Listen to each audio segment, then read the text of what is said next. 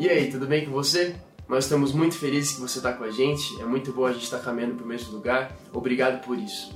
Lembra de clicar no botão aí embaixo e se inscrever no canal e ativar as notificações para que sempre que a gente tiver um conteúdo novo você já fique sabendo, tá bom? Nós estamos falando sobre Deus e os nossos erros. Qual é o coração de Deus frente a um erro do homem? Será que muda alguma coisa? Será que a face de Deus muda quando nós erramos? Vamos agora para a mensagem dessa semana. Amém. Irmãos, nós entramos semana passada numa série chamada Deus e os meus erros. Né? Eu estou desconfiado que semana passada, dessa semana, de domingo passado até ontem, foi a semana que eu mais recebi testemunho a respeito de uma mensagem. Né, principalmente referente ao pessoal da nossa igreja local aqui mesmo. Eu nunca recebi tanta mensagem agradecendo por uma mensagem como a mensagem da semana passada. Porque a verdade é que entender como Deus lida com os erros não muda simplesmente a nossa vida com Deus, muda a nossa vida com qualquer erro. Até mesmo com os erros que as pessoas cometem com a gente. Quer ver só? Quem aqui um dia alguém já errou com você? Agora, quem aqui já errou com alguém? Ou seja, irmão, aprender a lidar com erros é tão crucial para a nossa vida quanto respirar. Porque a verdade é que toda hora alguém está fazendo alguma coisa que para você parece um erro, ainda mais na sociedade que nós vivemos hoje. Então, essa mensagem, na verdade, essa série, que nós temos essa mensagem de hoje, mais duas, né? eu creio que é uma realidade que não vai mudar simplesmente realidades espirituais, mas vai mudar também forma de relacionar-se com pessoas. Né? Então, é, hoje eu quero lembrar, eu quero continuar essa série com você, e hoje eu quero falar com você a respeito da festa que Deus recebe você, mesmo quando você errou. Deus nunca recebe alguém com tristeza, pesar ou castigo. Independente de qualquer coisa, Deus sempre recebe com festa. Para isso, eu preciso contextualizar você antes da gente ler o texto. Né? Se você for para o contexto judaico na época que Jesus vivia, você vai perceber que todo filho homem de judeu, com seis anos de idade, ele era obrigado a entrar numa escola rabínica. Então, por exemplo, qual que é o sonho de qualquer menino brasileiro? Jogar futebol, certo? Da mesma forma e com a mesma intensidade de que o sonho de qualquer menino brasileiro é jogar futebol, um sonho para qualquer menino judeu é virar um rabino. Ser um rabino para o judeu é a mesma coisa que ser um jogador de futebol para o brasileiro. É aquele negócio assim, é a oportunidade que qualquer criança, qualquer menino deseja. Então o que acontece? Além de que não só o menino, mas qualquer pai deseja que seu filho se torne um rabino. Então o que acontecia? Com seis anos de idade, todos, todos os meninos são obrigados a entrar numa escola rabínica. E dos seis anos de idade aos dez anos de idade, ele vai estudar. E dos seis aos dez, ele é obrigado a aprender a Torá, ou seja, aprender a lei. Né? E o que é aprender a lei? Não é saber a lei, é decorar a lei. Então, dos seis anos aos dez anos, ele tem que de decorar a lei de Moisés, a Torá, de Gênesis até Deuteronômio. Né? Com dez anos de idade, todos esses meninos fazem uma prova. Todos. Dos seis aos dez eles estudam. Com dez, faz uma prova. E essa prova vai definir alguns que são aprovados e outros reprovados. Agora, eu queria que você entendesse que quando um menino de 10 anos de idade faz uma prova e não é aprovado, eles estavam ali vivendo debaixo de um contexto de lei. E na lei não tem graça, irmão, não tem doçura e nem gentileza. A verdade é que a lei, ela mensura você pelo resultado que você dá. Ou seja, quando um menino de 10 anos de idade faz uma prova e não passa, o que diziam a ele era o seguinte: Ei, menino, você não é capaz, você não é bom o suficiente para se tornar um rabino, você não é suficiente para se tornar um mestre da lei, você tem que voltar para sua casa e aprender a profissão do seu pai. Ou seja, aprender a profissão do pai, na verdade, era um castigo para quem não conseguia alcançar a média. Aprender a profissão do pai era um castigo para quem não conseguia passar na prova. Estão comigo aí, sim ou não? Certo? Então o que acontece? Um menino que com 10 anos de idade era reprovado, ele voltava para casa e tinha que aprender a profissão do pai. Agora, o um menino que com 10 anos de idade passava na prova, ele tinha uma outra métrica agora. A meta dele era até os 12 anos de idade, ele ia ser tão excelente, tão bom no que ele faz, a ponto de um rabino chegar nele e falar assim: Ó, você passou na prova geral e agora eu quero que você passe na minha prova. E se você passar na minha prova, eu vou te discipular. Aí era o ápice para qualquer garoto. É tipo jogar no Barcelona. É hora que você fala assim: Meu Deus do céu, minha vida vai dar certo. Porque é impossível você ser discipulado, discipulado por um rabino e não se tornar um rabino. Então a verdade é que quando um rabino convidava você para o discipulado, era impossível você não terminar sua vida sendo um mestre da lei, um rabino, alguém que ensina a Torá, que era, na época, o sonho de consumo de qualquer criança. Então, com 10 anos, passou na prova, tem até os 12 para ser chamado por um rabino. Agora, meus irmãos, o que acontece? Os rabinos normais, até então, eles iam atrás dos aprovados. Eles pegavam aquele que passou na prova e iam atrás para fazer agora a prova pessoal com eles. Só que apareceu de repente um rabino diferente. Apareceu um rabino que com 12 anos de idade, ele não foi chamado a ser discipulado, mas com 12 anos de idade, a Bíblia diz que ele já ensinava os mestres da lei, os rabinos e os fariseus da época. De repente aparece um prodígio, um garoto de 12 anos que ninguém sabe como que aconteceu, a única coisa que sabia é que era filho de José e de Maria, e como que pode um menino com 12 anos de idade, que é filho de José, ser desse jeito?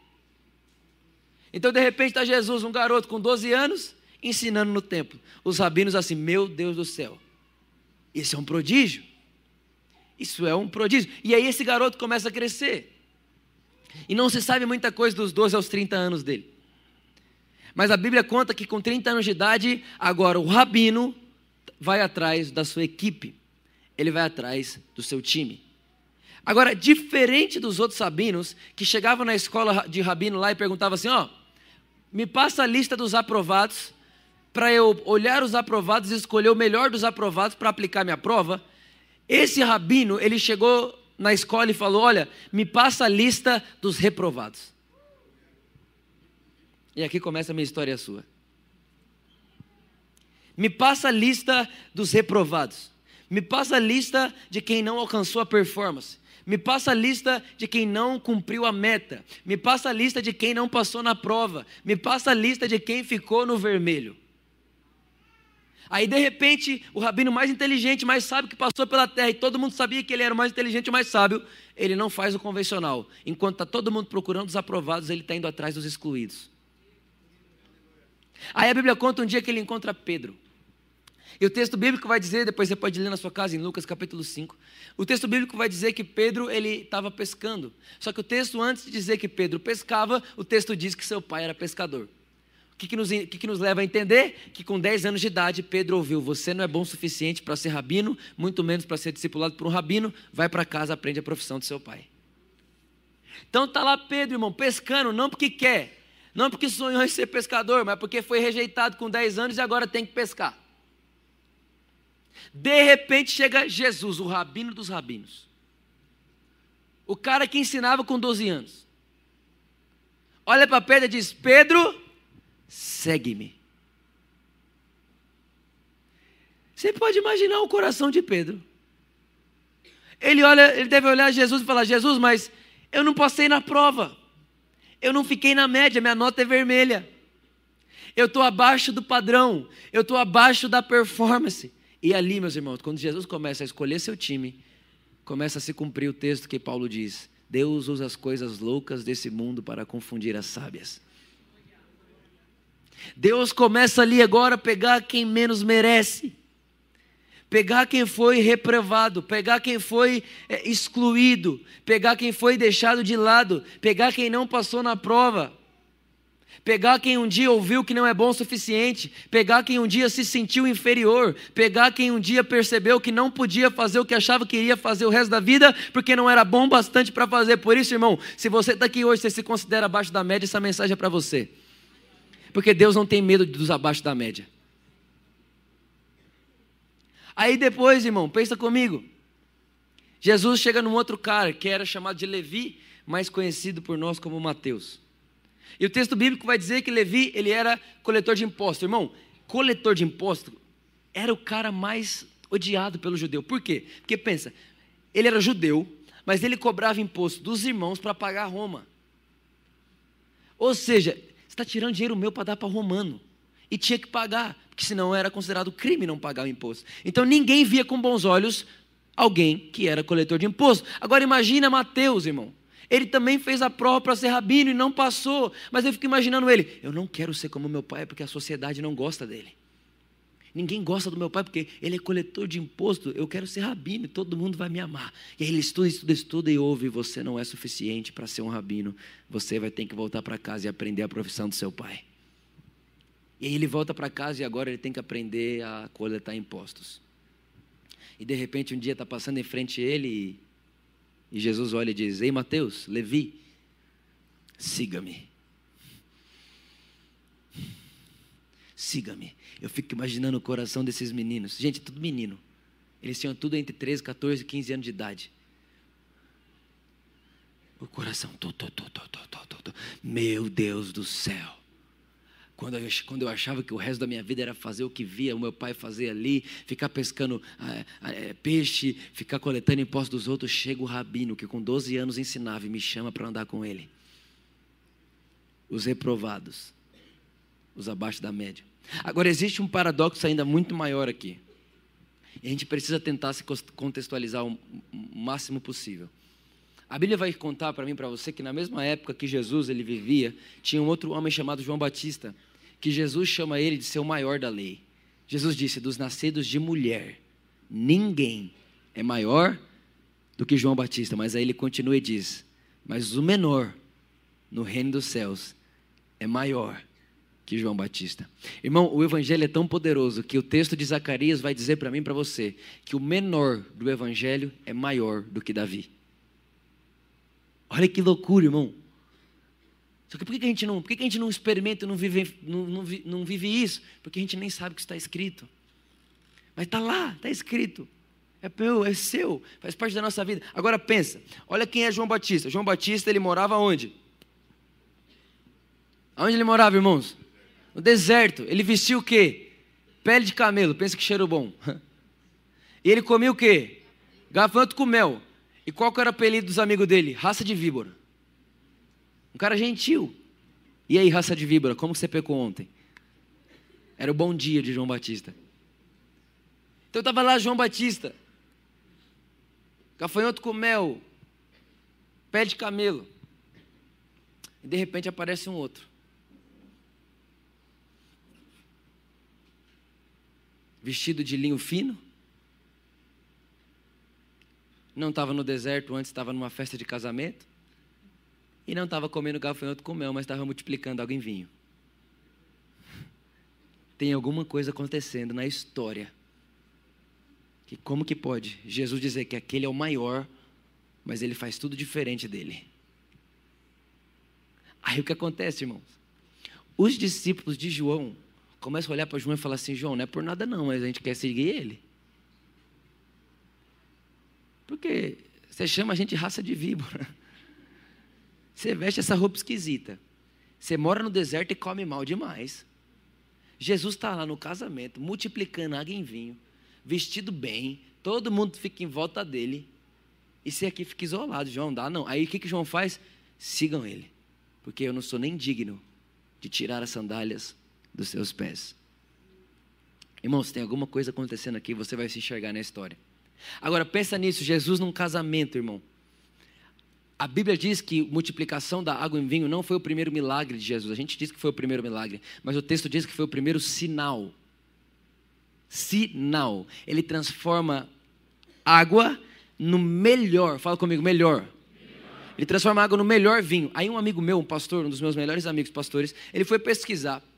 Ele foi muito inteligente, por sinal ele pesquisou qual que, qual que é o, um dos vinhos mais caros do mundo hoje. Sabe quanto custa um dos vinhos mais caros do mundo hoje? 45 mil reais o litro. Aí ele fez uma conta básica. Ele falou: peraí, então se o texto diz que Jesus transformou no melhor vinho, melhor é igual mais caro. Então vamos supor que o de 45 mil seja o que Jesus fez, mas não foi, porque Jesus fez melhor que esse. Se fosse na mesma época de Jesus, esse seria o segundo melhor, não mais o melhor. Vamos ver então quanto que daria o milagre de Jesus. Sabe quanto, irmão? 16 milhões. Aí você pensa, enquanto tem um cara no deserto, comendo gafanhoto com mel, vestindo de pele de camelo e chamando todo mundo de raça de víbora, tem um cara lá fazendo aparecer 16 milhões de vinho. Quem quer continuar aqui, irmão? Ninguém. Sabe por que ninguém quer ficar aqui? Porque depois que você vislumbra a graça, pode ser o maior da lei, mas não te segura mais. Você é alguém que transforma, você viu alguém que transforma qualquer caos em milagre. Você não consegue mais ficar aqui. Ok. Quando Jesus chama Mateus, Perdão, irmãos, minha voz está um pouquinho gastada. Acho que nos últimos três dias esse é o nono culto que a gente fala. Então acho que a voz precisa dar uma descansada amanhã. Então ninguém me liga, por favor. Quando Mateus é chamado para ser discípulo de Jesus, a Bíblia diz que ele dá uma festa. Agora, irmão, quem que são os amigos de coletor de imposto? Só trem ruim. Só gente, ah, gente não bem vista pela sociedade. Gente que ninguém, a religião não quer estar perto. Gente que a religião exclui. Gente que a religião põe de lado. Essas são as pessoas que são amigos de coletor de impostos. Então Mateus faz uma festa para comemorar que ele vai ser discipulado por um rabino e aí ele convida todo mundo. E diferente dos outros rabinos, Jesus é o único rabino que, quando chama um discípulo, não tira o discípulo da sua realidade, mas entra com ele na realidade. Jesus nunca disse, Mateus, sai do meio que você vive. Jesus disse, Mateus, siga-me, mas eu vou entrar no meio que você vive. Não é você que sai do seu meio, sou eu que entro no seu meio. Aí Mateus dá uma festa, irmão. Mateus dá uma bela de uma festa e Jesus está na festa. Aí o texto diz, nós vamos abrir o texto já já, só estou contextualizando você. Jesus está na festa, sentado com um monte de pecador, com um monte de publicano, prostituto, o texto diz. E todos os pecadores se reuniam para ouvir Jesus falar. Então estava na festa e Jesus falando com os pecadores tudinho. Do lado de fora da festa, estavam os fariseus, os aprovados, os mestres da lei, os rabinos. Eles estavam do lado de fora e eles olhavam para os outros e diziam assim: Olha, esse homem é doido, ele come com pecadores, olha com quem ele está sentado.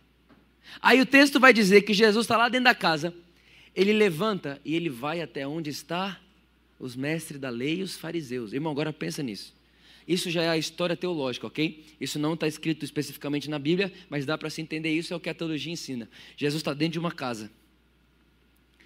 Quando ele percebe que lá fora da casa tem publicano, mestre, publicano não, perdão, mestre da lei, rabino e fariseu falando que ele está sentado com pecadores, ele levanta da mesa e vai até a porta. Ele vai na porta da festa, ele para na porta da festa e ele se encontra numa posição onde ele está de frente com a religião e atrás dele estão tá os pecadores, os publicanos, as prostitutas. Está atrás dele, como quem diz assim: Eu sou quem vai colocar o peito entre a religião e os pecadores. E aí, nesse momento, Jesus vai para esse cenário. Você tem que entender isso. O que nós vamos falar aqui agora, Jesus não está virado para os pecadores, Jesus está virado para a religião. Ele está conversando com os religiosos e não com os pecadores. Nesse lugar, onde ele está virado para a religião, ele começa a dizer: um homem tinha dois filhos. Contando essa história para religião. A gente muitas vezes acha que Jesus estava contando aquela história para quem era o filho perdido. Irmão, o problema do pai nunca é o filho perdido. O filho perdido sempre volta. O problema é quem fica de fora da festa. O problema é quem não sabe comer de graça o cordeiro que foi molado antes da fundação do mundo. Então Jesus ele para, porque os filhos perdidos eles entram na casa, irmão. Ninguém não quer ser amado. Todos querem ser amados. A verdade é que só não entra num lugar quem acha que vai entrar para ser acusado. Mas Jesus, diferente de qualquer outro rabino, não excluía as pessoas da sociedade para ensiná-las. Jesus inseria as pessoas no meio da sociedade para transformá-las. Esse era o tipo de discipulado de Jesus. Aí Jesus, olhando para a religião, ele começa a contar a história de Lucas capítulo 15, versículo 11. Então começa aqui o texto que a gente vai ler.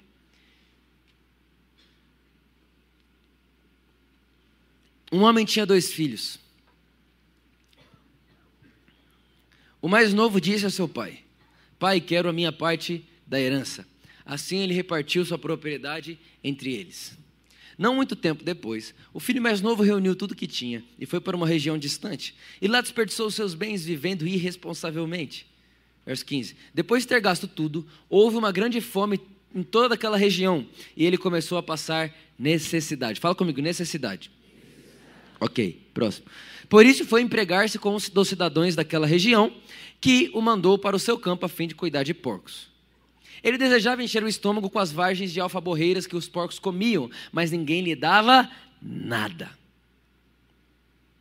Caindo em si, ele disse: Quantos empregados de meu pai têm comida de sobra e eu aqui morrendo de fome?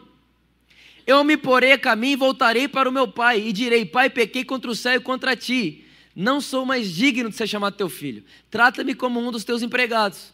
A seguir, levantou-se e foi para seu pai. Estando ainda longe, fala comigo, estando longe. Fala comigo, seu pai o viu. Fala comigo, com compaixão correu. Fala comigo, e o abraçou. E o beijou. Próximo. O filho lhe disse: Pai, peguei contra o céu e contra ti. Não sou mais digno de ser chamado teu filho. Irmão, primeira coisa. O que nós precisamos entender aqui? O texto diz que o filho se arrependeu ou o texto diz que o filho teve fome? Então, primeira coisa, o filho voltou para casa porque estava arrependido ou porque estava com fome? Deixa eu te contar, irmão, esse filho não voltou para casa porque ficou arrependido e está longe, ele voltou para casa por necessidade. E a gente ouve diversas pessoas falar assim: olha, eu sei que você está vindo aqui na igreja só porque você quer as, as bênçãos de Deus, você está aqui só porque você está com necessidade, irmão. Deixa eu te contar, não importa como você veio, o importante é que você veio se foi por necessidade, se foi por gratidão. Se... Irmão, qualquer coisa, você precisa de milagre? Você tem milagre aqui, tem mesmo, você está no lugar certo. Você precisa de alguém que vai alimentar você? Está no lugar certo. Irmão, quando Moisés chegou em Deus e falou: Deus, quem foi que me enviou? Moisés é o eu sou. Eu, eu sou o quê? O dia que você precisar de maná, eu sou o maná. O dia que você precisar de nuvem, eu sou a nuvem. O dia que você precisar do fogo, eu sou o fogo. O dia que você precisar da água, eu sou a água. Ou seja, Moisés, eu sou a sua necessidade. Eu sou a provisão para qualquer necessidade sua. Qualquer coisa que você precisar, eu sou. Estou com fome, eu sou comida. Estou com sede, eu sou água. Estou com frio, eu sou fogo. Estou com calor, eu sou a nuvem. Estou cansado, eu sou seu descanso. O que, que você está? O que você está? Jesus é a provisão. Então não tem esse negócio, ah não, mas você veio por quê? Jesus disse: Vinde a mim, todos vós, que estáis cansados e sobrecarregados, e eu vos aliviarei Agora olha só que engraçado isso aqui. Quando o menino está voltando, pensa, pensa bem, ó. O menino está voltando aqui. E quando ele está indo na direção da casa do pai, ele está ensaiando um discurso. Ele está dizendo assim: Pai, pequei contra o céu e contra ti. Está ensaiando. Quem nunca fez isso na vida? Ensaiar um pedido de justificativa. Quem é que gosta de justificar? Vai, assume aí logo, pelo amor de Deus. Eu sou o primeiro a levantar a mão, irmão. A Luísa toda hora fala: Para de justificar. A gente ama se justificar. Por quê? Porque a gente quer justificar o porquê fez. Né? Então o menino está lá, pai, pequei contra o céu, contra ti, não sou mais digno de ser teu filho, contudo trata-me como um Ele está lá ensaiando um discurso. Aí ele chega, irmão. Só que ele, ele, é surpreendido. Porque quando ele começa a falar, pai, pequei contra o céu e contra ti, olha o que diz o próximo texto, próximo verso. Mas o pai disse aos servos, tipo assim, ei, tô nem te ouvindo. Pai, pequei contra o céu e contra ti. Depressa, depressa. Pai, eu quero falar. O pai está dizendo assim: Ei, eu não vou gastar tempo ouvindo sua justificativa. Não me importa saber onde você estava, por que, que você veio, por que, que você está aqui, por que, que você não está. Eu te vi. E porque te vi, me alegrei e vou fazer uma festa. Deixa eu te contar um negócio, irmão. Sabe quando você chega diante de Deus e fala, Deus, então, é porque, sabe? Nossa, foi assim, tá, nossa, foi difícil. Aí Deus, irmão, de verdade, ele está assim, ei, para de justificar, vamos aproveitar nosso tempo junto. Eu não quero que você me explique. Eu não quero que você se explique. Eu não quero que você se explique. Não precisa se explicar. Ele só quer você, irmão. A gente quer se explicar o tempo inteiro. O pai corta no meio assim, ó. Não quero ouvir seu discurso ensaiado. Eu quero festejar você. Quem está entendendo o que eu estou falando aqui hoje? Quem está feliz que eu estou falando aqui nessa noite? Agora olha lá, ele fala: então, depressa, traga a melhor roupa e vista. Irmão, melhor roupa é para quem passou na prova, não para quem perdeu tudo que tinha, gastando deliberadamente. A gente tem esse negócio, tem ou não tem? A gente só dá quando merece, irmão. A sociedade é assim. Você é promovido quando merece. Você recebe nota boa, se passa de ano é porque mereceu. Tudo na vida é meritocrático. Aí de repente vem um pai que dá a melhor roupa para um filho que gastou a herança inteira que tinha. E sem dar uma palavra de castigo. Irmão, não sei você, mas eu, eu penso assim: se eu quero a melhor coisa para mim, ok, isso eu quero para mim. É egoísmo eu pegar o que eu tenho para gastar com isso. Então eu faço eu merecer aquilo. Olha a cabeça do ser humano, gente. Deus me livre, está amarrado isso. Vou mudar com isso agora. Né? Você, quer, você quer fazer por merecer qualquer coisa. E inconsciente a gente faz isso. Nosso inconsciente trabalha por merecimento o tempo inteiro. Quem está comigo aqui? Aí ele fala: então, ó, seguinte, primeiro traga a melhor roupa, depois coloca o anel dele, depois calça sua sandália em seus pés, depois você vai matar um, um, um novilho gordo e nós vamos fazer uma festa comemorar. Olha para cá. O que, que o menino fez, o filho? O filho matou o pai. Por que, que ele matou o pai? Porque só leva a herança embora se o pai morreu. Ou seja, ele disse para o pai: Pai, eu quero viver como se você não existisse. Me dá a minha parte da herança, eu vou embora. Você morreu para mim. Segunda coisa que ele fez, gastou deliberadamente, não foi nem um pouco responsável. Não é que ele perdeu tentando montar uma empresa. Ele rasgou o dinheiro, irmão. Jogou dinheiro fora. Depois ele foi trabalhar com porco e desejava comer comida de porco. Depois ele sente fome e volta para casa. Agora, isso é o que o menino faz. Agora eu quero focar com você o que o pai faz. Primeira coisa que a Bíblia diz que o pai faz, o pai espera. Fala comigo, o pai espera. É muito claro isso no texto. Por quê? Porque o texto bíblico diz que quando o filho vinha longe, o pai o avistou. Irmão, Deus te deu uma mente, imagina. Quando o menino foi embora, imagina o pai olhando o filho indo embora. Aí, de repente, o menino some. E aí o pai fica olhando aquele infinito assim. Eu fico imaginando todo dia de manhã. O pai ia tomar um café na varanda. Eu olhava assim o infinito e dizia: Meu filho foi embora por aqui e ele vai voltar por esse mesmo caminho. Eu fico imaginando ele esperando ali todo dia. Irmão, sabe por que eu tenho certeza que Deus espera você? Porque a Bíblia diz que tudo que saiu dele, volta para ele. Deixa eu te contar, você está pego desde antes da fundação do mundo, você só não sabe. Estou te avisando. Só estou te avisando aqui hoje. Ele te escolheu nele. Ele te elegeu nele, desde antes da fundação do mundo, e tudo que saiu dele vai voltar para ele. É por isso que ele fica esperando. Saiu, não tem problema. Eu vou ver ele voltar. Quem está feliz com isso aqui hoje? Muito bom. Então, primeira coisa, o pai espera. Ele poderia muito bem viver uma vida como se o menino não existisse mais, até porque foi isso que o menino fez com ele, mas não foi isso que ele fez. Segunda coisa, o pai corre, fala comigo, corre. corre. Irmão, eu sei que quando o brasileiro lê corre, você pensa em alguém correndo. Ou porque está com pressa, ou porque está com saudade, sei lá. Agora eu quero levar você para o contexto da época, irmão. Eu fui para Israel. Quem é que sonha em ir para Israel? Deixa eu te contar um negócio. A gente vai para Israel no ano que vem. Agora, tem menos vaga do que já tem gente levantando mão aqui. Ou seja. É, mas já pode programar que a gente vai mesmo. Essa semana a gente fecha a viagem, vai ser maravilhoso. É, se você vai em Israel, como eu estive lá agora, uma das coisas mais interessantes é ver as roupas dos judeus.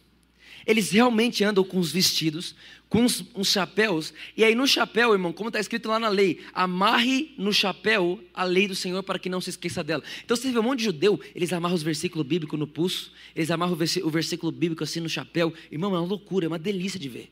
Mas obviamente que Deus não estava falando para amarrar no chapéu, Deus estava falando para manter diante dos olhos. Né? Mantenha a palavra nos olhos, mantenha a palavra no coração, mantenha a palavra no seu corpo, né? mantenha-se conectado com a palavra de Deus. Então você vai lá, você percebe uma coisa: judeu não pode correr. Por que não? Porque está de vestido. E não é um vestido longo, irmão, é um vestido justo, assim. Ó. É tipo aquele vestidão de mulher. Mulheres que estão aqui, de verdade, dá para correr com o vestido justo? Por que não? Porque a perna trava. Impossível correr, irmão. Como que corre com o vestido longo? Impossível. Então, quando Jesus diz que o pai correu, para nós é normal correr.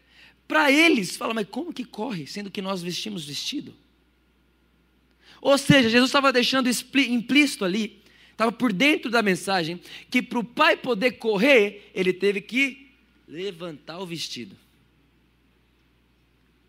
em cima da região das pernas, para que as pernas dele ficassem livres para correr que, que Jesus está dizendo? O pai mostrou a nudez para ir atrás dos filhos. Irmão, isso na verdade gera um apontamento para a cruz, porque a Bíblia diz que na cruz Jesus morreu nu. Ou seja, irmão, tem um paralelo incrível aqui. Quando o pai se desnuda na cruz, na verdade não é vergonha que ele está passando, ele está correndo atrás dos filhos perdidos.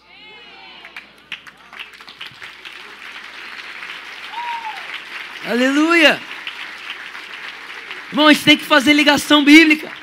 Uma coisa liga com a outra, nada é à toa. Ele correu porque apontava a cruz. Irmão, tudo é cruz, tudo é Jesus, tudo é obra consumada, nada foge disso. Aí depois, a outra coisa que acontece, o pai abraça. Irmão, dois dias atrás eu acordei de manhã, acordei umas seis e pouco da manhã. Aí antes de fazer qualquer coisa, eu parei assim. Sabe quando você acorda meio sonolento assim? Sabe quando você fala, nossa, tudo que eu queria era não acordar agora? Aí eu parei assim e falei, não, gente, eu preciso pensar um pouco no filho pródigo. Acordei com vontade de pensar no filho pródigo. E aí fui pensar na história. Aí comecei a imaginar o pai correndo, o pai abraçando e tal. E não sei porquê, nesse dia, obviamente, o Espírito de Deus me levou a focar muito na questão do abraço. E aí, enquanto eu imaginava o abraço,